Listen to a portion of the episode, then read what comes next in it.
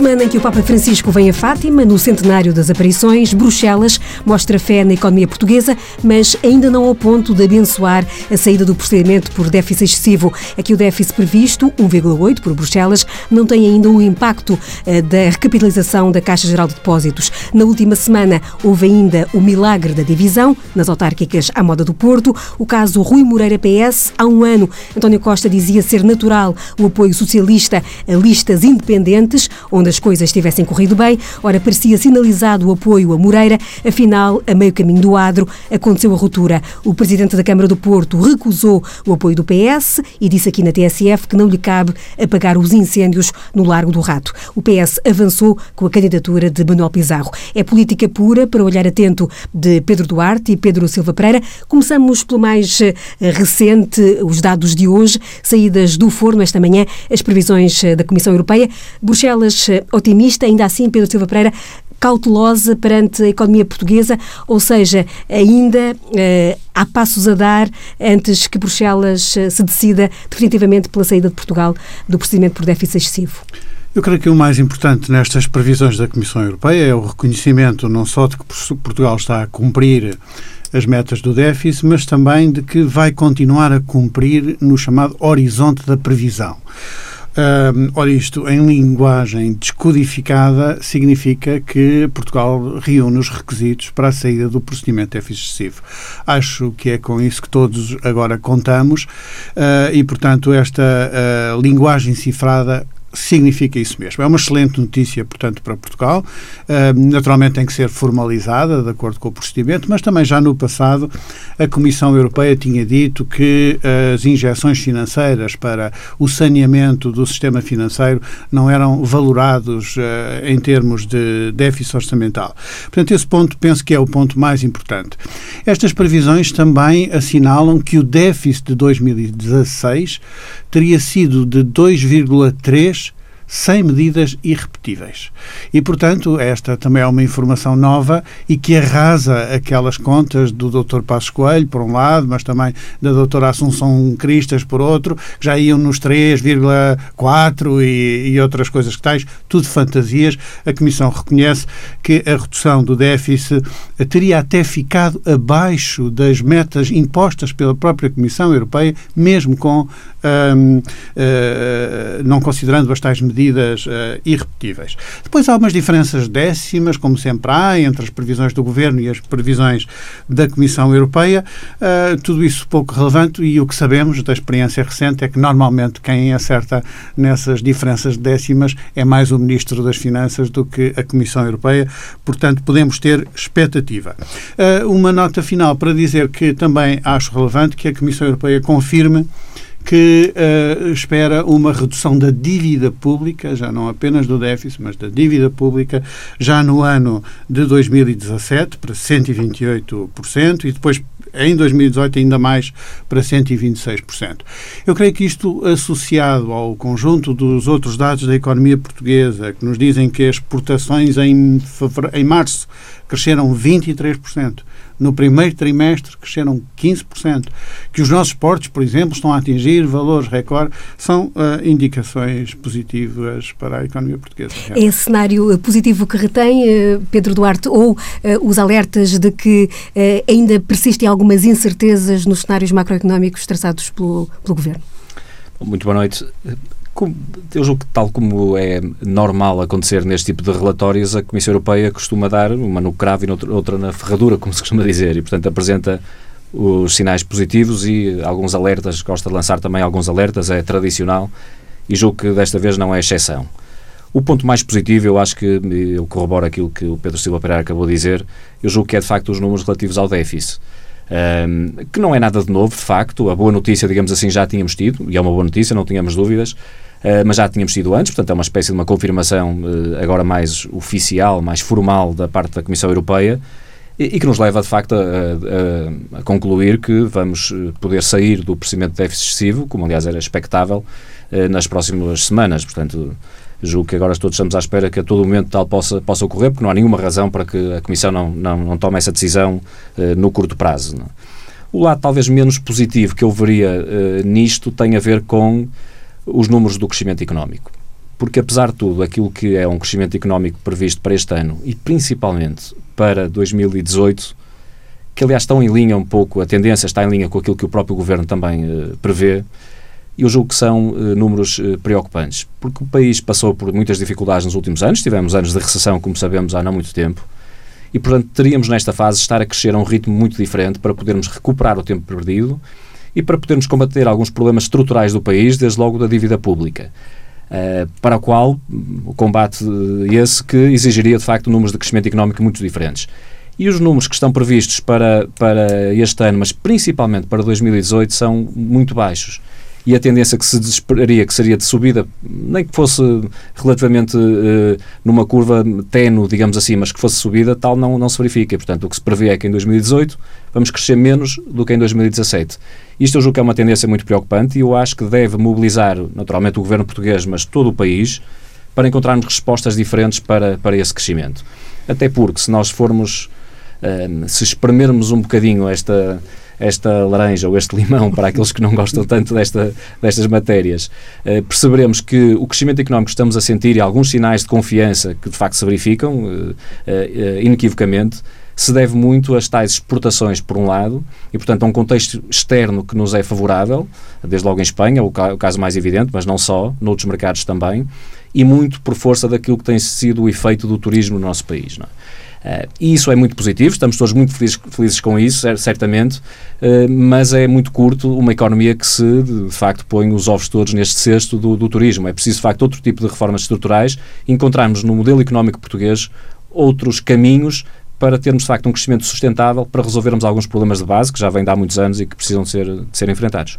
Aliás, eh, pelos, eh, pelos dados, eh, o, o, o, desemprego, e passo já a essa nota que também temos hoje na agenda, o, o desemprego está a, a, a baixar, mas o crescimento não acompanha, ou seja, está a haver aqui um movimento, apesar da economia não estar a crescer como previsto, temos um desemprego em queda, com os números do INE desta semana a mostrarem 10,1% do desemprego, Pedro Silva Bom, É preciso uh, ter presente que certamente nós precisamos de mais crescimento económico, acompanho o Pedro Duarte nisso, mas uh, é preciso recordar, nós no uh, último trimestre de 2016 já crescemos 2%, no dia 15 de maio vão ser conhecidos os números do INE para o primeiro trimestre e há fortes razões para uh, acreditar num crescimento de novo acima da casa dos 2%.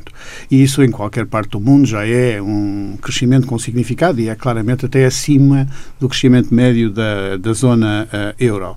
Um, agora, uh, atenção, é verdade que as exportações e em particular o setor do turismo dão um contributo positivo, mas aqueles números que eu referi há pouco das exportações referem-se apenas às exportações exportações de bens, não às exportações de serviços.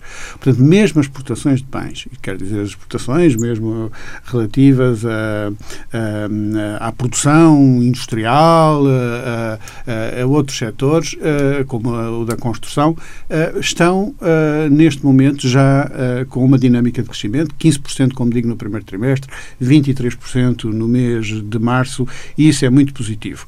É, é possível que exista uma.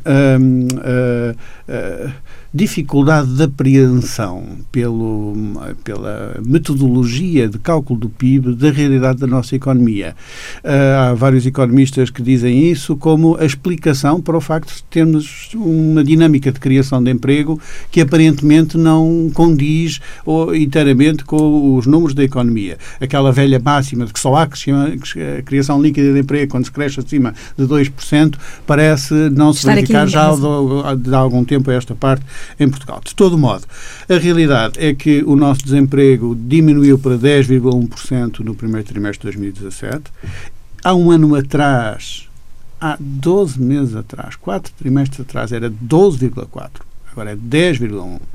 Os números mensais de março apontam já para 9,8 abaixo dos dois dígitos. Temos menos 116 mil desempregados do que tínhamos há um ano atrás e, mais impressionante do que tudo, uma dinâmica de criação de emprego absolutamente extraordinária, que, aliás, nunca aconteceu uh, nos últimos 20 anos, desde que existem uh, estas estatísticas. Nós uh, criámos no último ano, na economia portuguesa, 145 mil empregos. Isto é um número absolutamente extraordinário e particularmente relevante porque, na sua maior parte, são contratos sem termo. Isto é uma realidade nova, honra, aliás, os valores da esquerda, a prioridade do programa económico do Partido Socialista e prova que um, o caminho escolhido é o caminho certo que está a trazer resultados. E não, eh, não eh, dá nenhum crédito uh, nessa, nessa recuperação do emprego ao anterior executivo? Pergunto isto porque ainda no debate quinzenal ouvimos o PSD e o CDS considerarem que tinham uma cota parte no mérito dessa, dessa recuperação e destes números agora. Hum, francamente, não dou crédito nenhum. Acho que é até ridícula, ridícula a forma como aqueles que antecipavam a catástrofe com as políticas do governo agora se procuram colar aos seus resultados mais positivos. É, aliás, melhor, a melhor prova de que os resultados são bons é que se queiram colar a esses resultados. A verdade é que não há nenhum nexo de causalidade demonstrado entre uh, o crescimento do emprego que agora temos e um suposto efeito retardado, porque ainda por cima teria que ser retardado, das alterações na legislação laboral feitas já há algum tempo atrás. Como se os empresários tivessem demorado aqui meses a descobrir as maravilhas das facilidades da flexibilidade laboral que o governo anterior tinha introduzido. Eu creio que uh, o bom senso manda que se conclua que a dinâmica atual da criação de emprego é fruto da dinâmica atual da economia e não de outra coisa qualquer. Pedro Duarte? É, bom, eu acho que eh, todos os, eh, todas as análises económicas e todos os economistas eh, dizem e deduzem é um princípio quase elementar da, da, do, do, do, do, estudo económico, digamos assim, que, de facto, os efeitos no emprego têm sempre uma dilação de tempo um delay, digamos assim, entre aquilo que são que é um crescimento económico, uma dinâmica económica e depois a reflexão nos números do desemprego. Portanto, há sempre aqui um espaço de tempo quando normalmente o que acontece é que o crescimento económico vem primeiro e, passado dois anos, três anos, temos efeitos no, no desemprego. De facto, neste caso, há alguma diferença porque os números de crescimento económico, como o Pedro Silva Pereira dizia, não estão a acompanhar, digamos assim, o crescimento de emprego. O crescimento de emprego é muito superior àquilo que é o crescimento da economia. E é um fenómeno um bocadinho uh, especial. Mas o último relatório do Banco de Portugal tenta explicar isso. Uh, nomeadamente por fatores, não é propriamente pelo cálculo do PIB, infelizmente, e portanto, na, na, na ótica do Banco de Portugal não é esse o, o, o problema, tem a ver com uma alteração do, da estrutura produtiva do país e, nomeadamente, este efeito do turismo, que é um, é, um, é um efeito que de facto não está a aumentar a produtividade da economia portuguesa, uh, mas que tem este efeito de emprego muito direto e muito imediato, digamos assim, uh, como se tem verificado. E, portanto, eu julgo que numa análise mais objetiva, para justificarmos e sustentarmos como, porque é que o, o, os números do emprego são tão positivos, felizmente para todos nós, eu acho que há duas razões fundamentais. A primeira é este efeito, de facto, do turismo, e um segundo tem muito a ver com algumas reformas laborais que foram assumidas uh, na, anterior governação, por sinal, mas muito por força daquilo que foi feito da, da Troika, a imposição da Troika, e que, por alguma razão, foi talvez das tais reformas que este governo nunca ousou pôr em causa, nem nunca ousou reverter, ao contrário de muitas outras, ou de várias outras e não fez e em bom, boa hora não o fez. E, portanto, felizmente agora temos este efeito positivo e eu julgo que não é, não é só a oposição, a atual oposição que o lembra.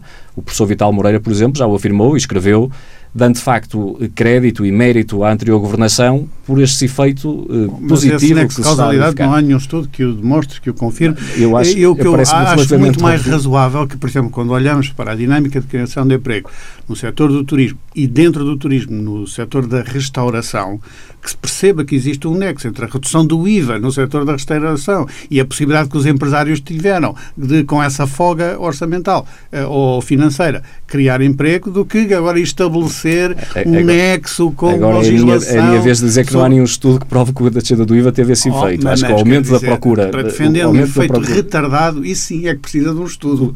Olha, que não, isso aí qualquer, qualquer... Uma margem financeira... Eu diria que qualquer isso tem relação com a criação de, de emprego, parece de, de macroeconomia de, primeira, de, primeiro ano, digamos assim, mostra isso. Quer dizer, há, há normalmente este nexo de causalidade que tem, tem uma dilação de tempo Uh, intermédia para até haver efeito, digamos assim, no, no, no emprego. Mas eu gostaria só de, de, de, assinalar esta, eu quase diria, ironia do que se tem verificado, e eu digo com sincera satisfação, porque me agrada eh, este, este ponto.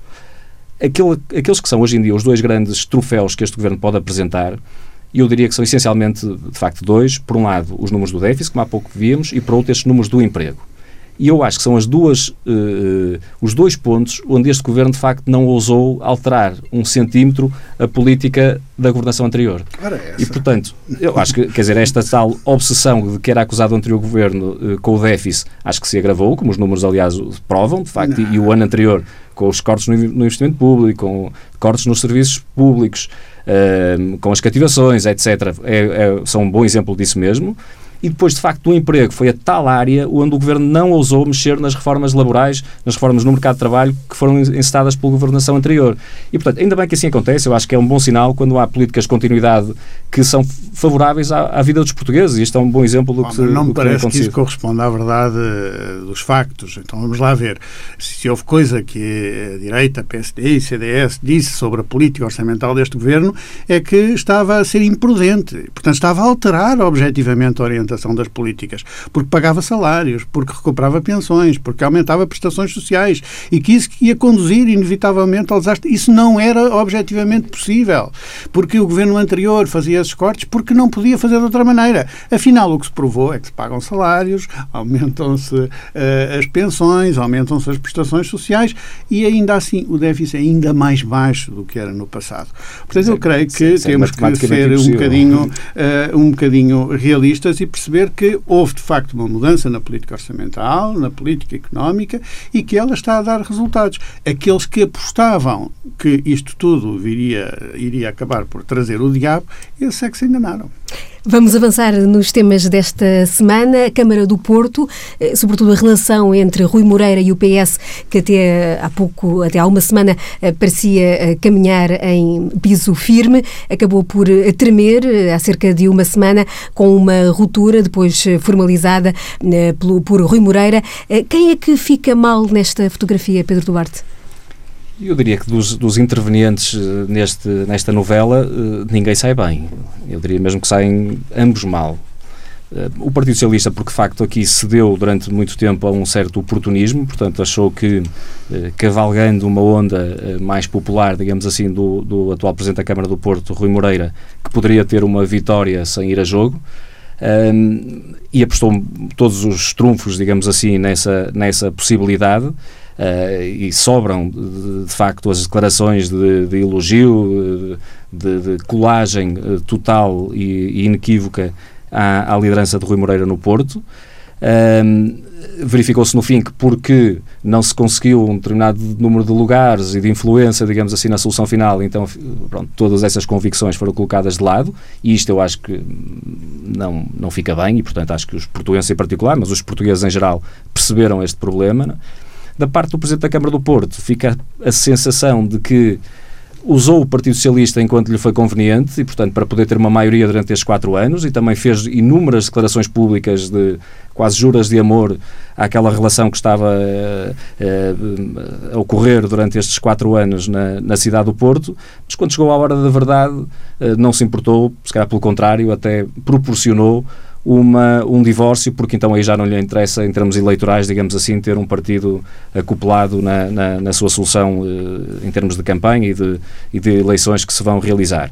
Portanto, eu acho que é relativamente evidente que isto traz ao de cima o que, que as pessoas menos gostam na vida política, que é de facto um, uma, uma federação de interesses que ali se gerou na, na cidade do Porto durante quatro anos e que, na hora da verdade, quando se começou a discutir lugares, quando se começou a discutir poder e influência uh, pessoal, e portanto não, não em termos de ideias, não de projetos, uh, não de, de, de, de, soluções para a cidade ou, de, ou de, soluções para os portuenses, nada disso esteve em causa em momento algum em toda esta novela. O que esteve em causa foi qual é o peso relativo em termos de força e de lugares que cada um iria ocupar. E aí, pronto, zangaram-se as comadres, como se costuma dizer, e, e veio ao de cima, de facto, o, o, eh, a podridão, digamos assim, de uma, de uma relação e daquilo que eu considero que é o pior que, tem, que existe na vida política. Silva Pereira, o PS falhou ou não avançar desde logo com uma candidatura à, à segunda Câmara do país? Não, acho que não. Acho que o PS fez bem Primeiro, em dar o seu contributo uh, ao serviço do Porto durante o mandato do Presidente Rui Moreira. Uh, teve, aliás, um desempenho muito capaz e muito competente, que era o mais conhecido do Manuel Pizarro no, na área da habitação e da ação social, mas também uh, na área do urbanismo com outro vereador, Manuel Correia Fernandes. isso foi servir o Porto, foi o que um partido deve fazer. Teve depois o desprendimento partidário de prescindir de apresentar uma candidatura e disponibilizar organizar-se para prosseguir este trabalho comum apoiando a candidatura do Dr. Rui Moreira. Depois o que aconteceu foi que o Dr. Rui Moreira hum, cometeu um duplo erro que prejudicou gravemente o Porto. O erro, uh, primeiro, foi renunciar ao apoio do PS, um apoio que uh, era o, o seguimento natural de uma colaboração leal e competente e esta, esta renúncia prejudica objetivamente o Porto, porque prejudica esse trabalho conjunto. Em segundo lugar, eh, ele próprio cedeu à pressão dos lugares que era exigida dentro do seu, ehm, do seu movimento. Porque, afinal de contas, quando ele aparece naquela célebre entrevista na SIC a dizer ehm, isto aqui no meu movimento, eh, os candidatos são todos selecionados pelo mérito, com uma condição, é que o número dois tem que ser do meu movimento e não pode ser do Partido Socialista. Portanto, isto significa que, verdadeiramente, afinal, ele está a trair o critério do mérito na seleção dos candidatos, a ceder à pressão dos lugares que vem de dentro do seu movimento e, com isso, prejudicou uma cooperação e prejudicou, portanto, o Porto. Penso que ele cometeu esse erro. Não vejo que as declarações da secretária-geral adjunta do Partido Socialista, Ana Catarina Mendes, possam ser eh, criticáveis sobre qualquer ponto de vista. Ela disse aquilo que seria natural, pois, claro, se o Partido Socialista apoia a candidatura candidatura de Rui Moreira, a sua vitória será também a vitória do Partido Socialista, como agora os socialistas apoiaram Macron em França e com a sua vitória e a derrota de Le Pen disseram, bom, isso também é a vitória do Partido Socialista, na medida do que esse apoio na segunda volta significava. Um, e creio, portanto, que as declarações da Ana Catarina Mendes são muito naturais e compreensíveis e foram aproveitadas como um pretexto para provocar aquela ruptura e acho que o Dr. Rui Moreira, como disse, com, com isso um, eh, cometeu um erro. Agora, o Partido Socialista respondeu a isso como devia, isto é, uh, não prescindindo uh, ele próprio de dar um serviço ao Porto. O Dr. Rui Moreira pode prescindir do Partido Socialista. O Partido Socialista é que não prescinde de servir o Porto e apresentará, portanto, uma candidatura, uma candidatura forte, uh, com base no trabalho realizado pelo Manuel Pizarro e pela sua equipa, e essa um, candidatura forte será apresentada ao, ao veredito dos cidadãos portugueses. E o PS pode arriscar uma, uma derrota na segunda Câmara do país?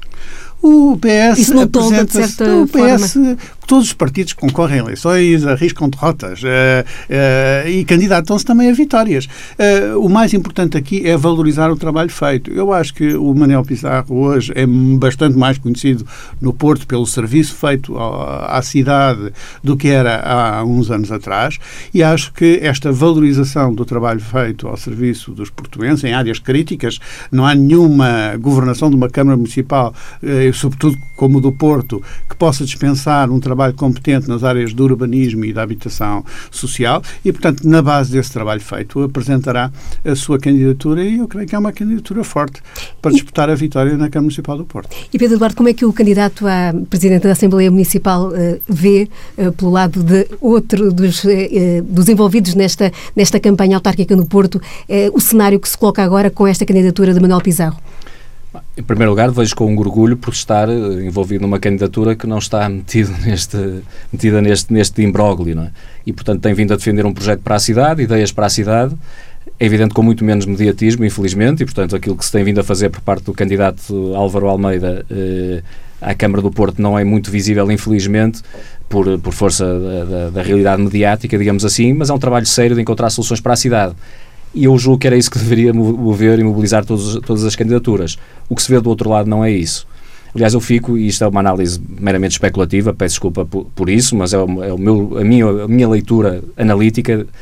Fica a sensação, tudo isto, que o Rui Moreira e Manuel Pizarro, por eles, estariam uh, coligados sofreram foi pressão de ambos os lados por força dos, dos respectivos aparelhos, de um lado do Partido Socialista, do outro lado do, do, do não é bem do partido, movimento. movimento, mas que se comporta exatamente como o partido, portanto, como se tem visto, não é?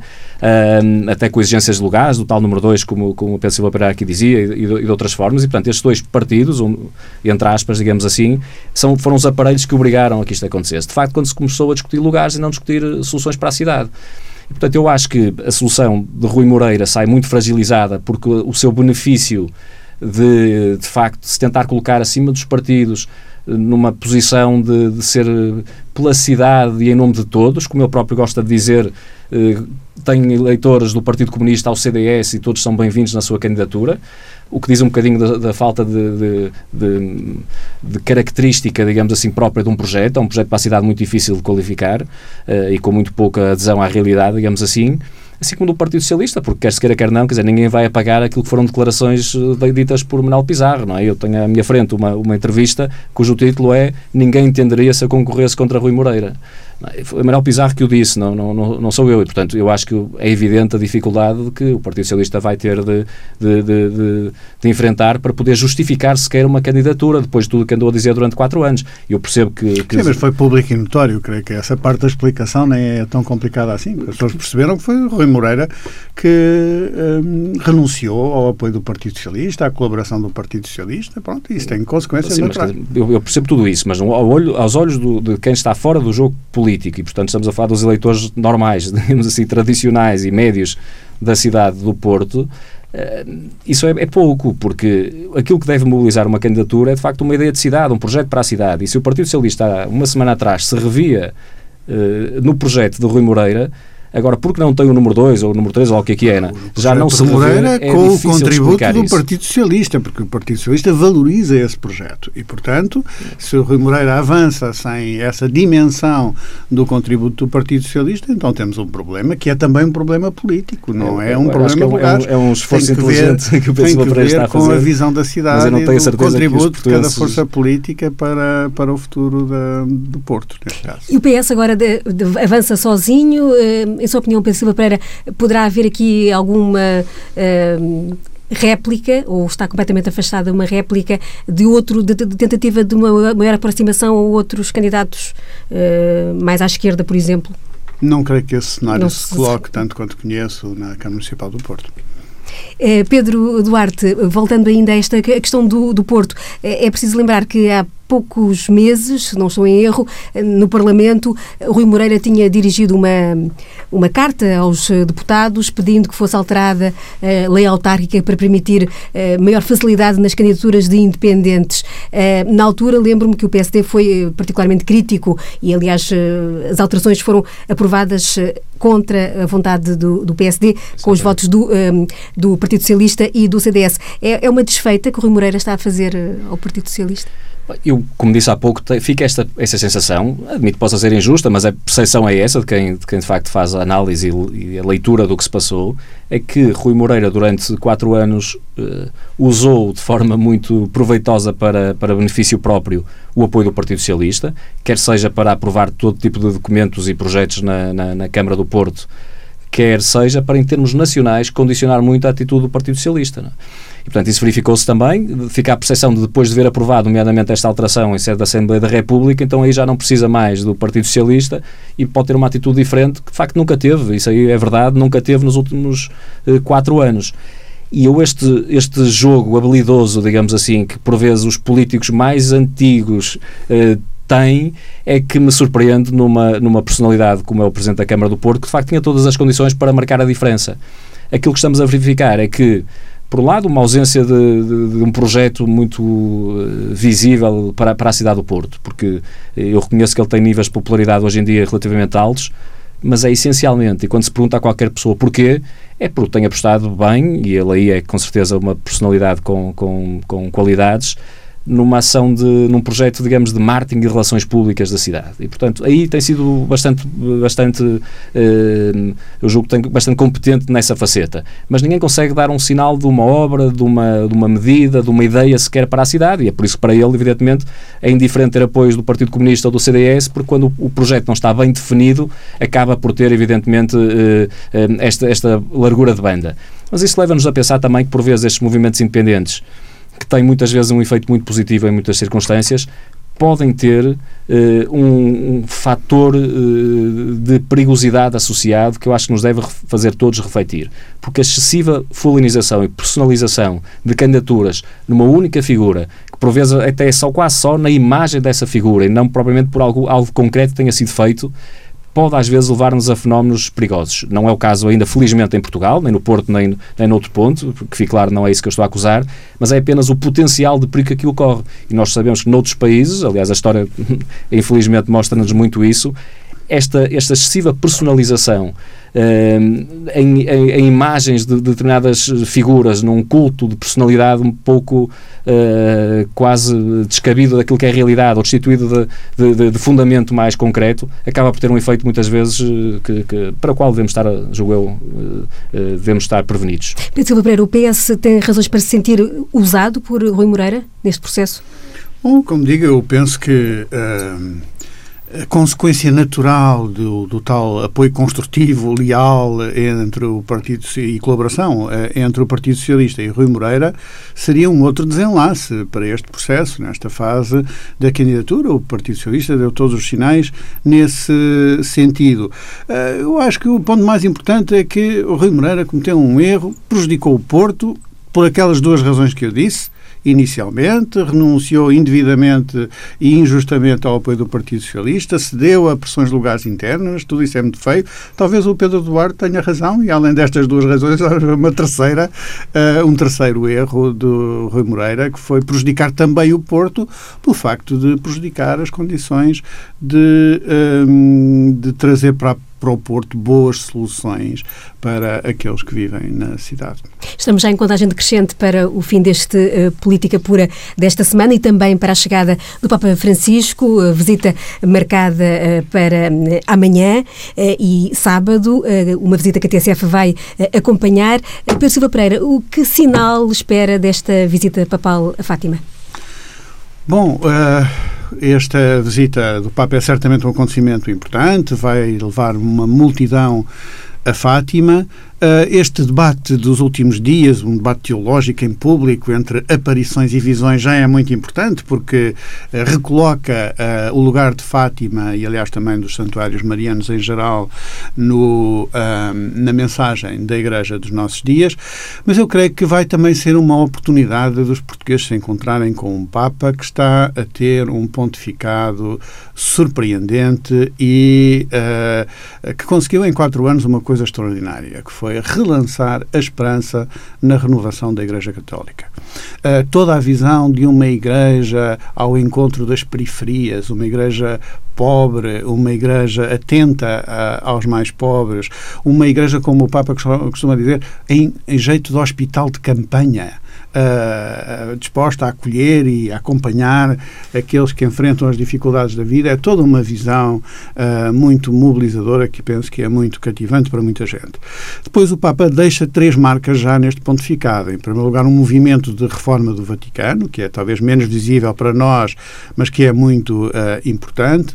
Em segundo lugar, uma abertura que alguns lamentam que seja ainda uh, insuficiente em matérias de doutrina moral mas há uma célebre nota de pé de página no documento sobre o sino da família que abre a possibilidade de, uh, da, da comunhão dos recasados, que é uma questão fraturante e lamentável na, na, na situação de hoje na, da Igreja Católica, uh, declarações muito abertas e acolhedoras para os homossexuais, incluindo, incluindo para os casais homossexuais, e nesse domínio houve sinais de abertura importantes. E depois, finalmente, no domínio social, da doutrina social, onde uh, a grande novidade do Papa não é certamente uh, a opção preferencial pelos pobres, porque isso é uma coisa comum e antiga na doutrina da Igreja, desde os primeiros tempos, diria até, mas um, a denúncia das desigualdades como um problema estrutural da economia que precisa de ser de uma economia que mata e que precisa de ser resolvido por uma intervenção do Estado, por políticas públicas corretivas. E, portanto, isto só pode ser entendido como uma denúncia e uma demarcação do neoliberalismo por parte da doutrina social da Igreja e isso tem imensas consequências. Papa Francisco Pedro Duarte é, foi o primeiro Papa do primeiro mundo, eh, é um Papa reconhecido pelos crentes, mas também uh, muito como que merece muitas referências positivas até por aqueles que, que não creem. Uh, nessa, esta componente política do Papa parece-lhe também significativa? Muito, muito. Eu acompanho aquilo que, que, que, o Pedro Silva Pereira aqui afirmou, porque de facto, vamos chamar-lhe assim, o impacto social que esta visita pode ter, pelo efeito precisamente de ser o Papa, ser quem é, pode ser de facto muito positivo, na, na, neste caso na sociedade portuguesa, mas tem sido à escala global, sem, sem qualquer dúvida. E tem muito a ver com estas características do Papa, eventualmente a sua origem, eh, mas aquilo que lhe está associado, portanto, a tal humildade muito genuína que, que, que lhe é intrínseca, é? a sua entrega aos outros, a sua generosidade, o seu humanismo, este princípio de igualdade entre os homens, que de facto tem sido levado ao, ao extremo, no bom sentido, eu acho que, que deve ser uh, relevado. E o efeito político, eu aí pode parecer estranho, mas eu acompanho de facto Pedro Silva Pereira neste, nesta visão. Eh, os próximos anos vão provar, infelizmente, que a grande questão para, para a humanidade tem muito a ver com os, as desigualdades, nomeadamente a desigualdade de rendimentos, que, que, se vai notar. O impacto tecnológico que aí vem com as mudanças no, no, nos mercados de trabalho, na própria vivência social das, da, das pessoas vai ter este efeito de gerar mais produtividade, gerar eventualmente mais competitividade em muitos casos, portanto, até gerar muito mais riqueza, mas Uh, nada, se nada for feito, nomeadamente pelos Estados, se nada for feito para redistribuir melhor essa riqueza, vamos de facto criar uh, uma desigualdade crescente no mundo que não é, julgo eu, o mundo em que queremos viver em que há, de facto, como se tem dito, 1% de muitos ricos e depois temos 99% se calhar a viver com, com, com dificuldades. E esta deve, deve, de facto, ser a grande bandeira também política que a Igreja pode afirmar, que o Papa pode protagonizar, como se tem visto, mas acho que todos nós, na nossa atividade cívica, política uh, e de, de, cidadania em geral, devemos ter em linha de conta que deve ser uma grande prioridade para os próximos anos. São as notas uh, finais nesta Política Pura desta semana, com Pedro Duarte e Pedro Silva Pereira. Política Pura regressa na próxima semana e tudo o que se passar de a visita do Papa Francisco vai passar aqui pela TSF.